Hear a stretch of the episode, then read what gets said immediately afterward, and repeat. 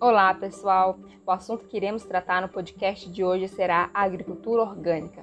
Você já ouviu falar? Sabe o que é? Como funciona? Ou de onde surgiu? Pois bem, o termo agricultura orgânica, de acordo com a Embrapa, apareceu lá por volta do ano de 1920, quando a adubação química passou a ser utilizada, o que fez surgir movimentos e manifestações que eram contrárias a esse tipo de adubação química e a favor da prática de culturas baseadas nos processos biológicos naturais.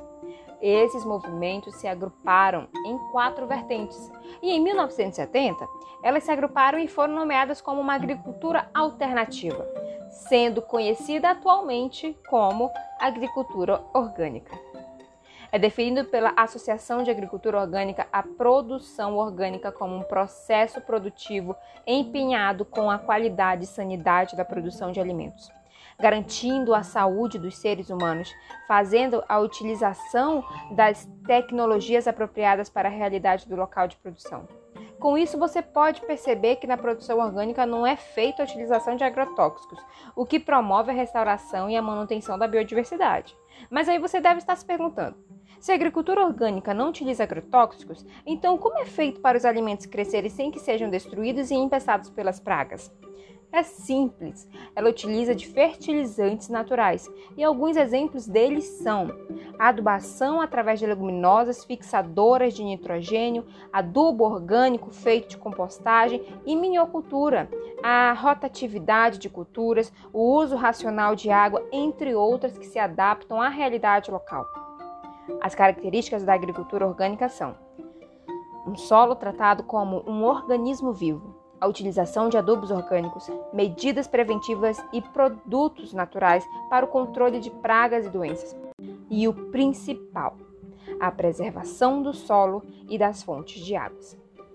Agora você pode estar se questionando: será que a população no geral se importa com a agricultura orgânica? Será que é conhecida no mundo?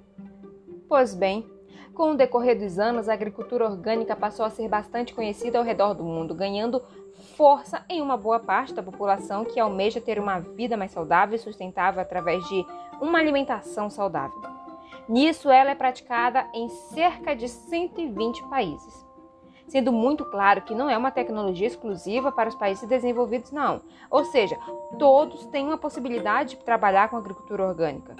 Em 1990, o mercado brasileiro de produção orgânica cresceu cerca de 50% e hoje ele é o segundo maior produtor do mundo, com 70% de suas vendas direcionadas para o mercado externo. Agora, não seria correto dizer que o alimento orgânico seja 100% seguro e livre de fertilizantes. Não. Porém, os estudos indicam que a probabilidade é menor de conter resíduos de pesticidas em comparação ao alimento convencional. Nisso, 13% das amostras analisadas dos alimentos orgânicos apresentam resíduos de pesticidas, enquanto que nos alimentos convencionais, 71% apresenta resíduos e pesticidas. Sendo assim, nós sabemos que o alimento orgânico é mais caro que o alimento convencional. E na maioria das vezes iremos escolher o que é mais barato e rentável para nós. Só que o custo-benefício do alimento orgânico é imensamente melhor, contribuindo não somente à nossa saúde, mas também ao meio ambiente. E devemos ter em mente sua preservação pois a agricultura orgânica proporciona sustentabilidade. Ela melhora a biodiversidade do local, minimiza o efeito estufa e o aquecimento global também, e reduz a poluição de água e do solo.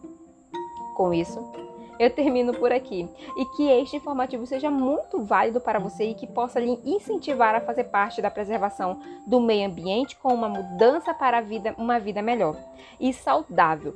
O meu nome é Mirla Nunes e até a próxima.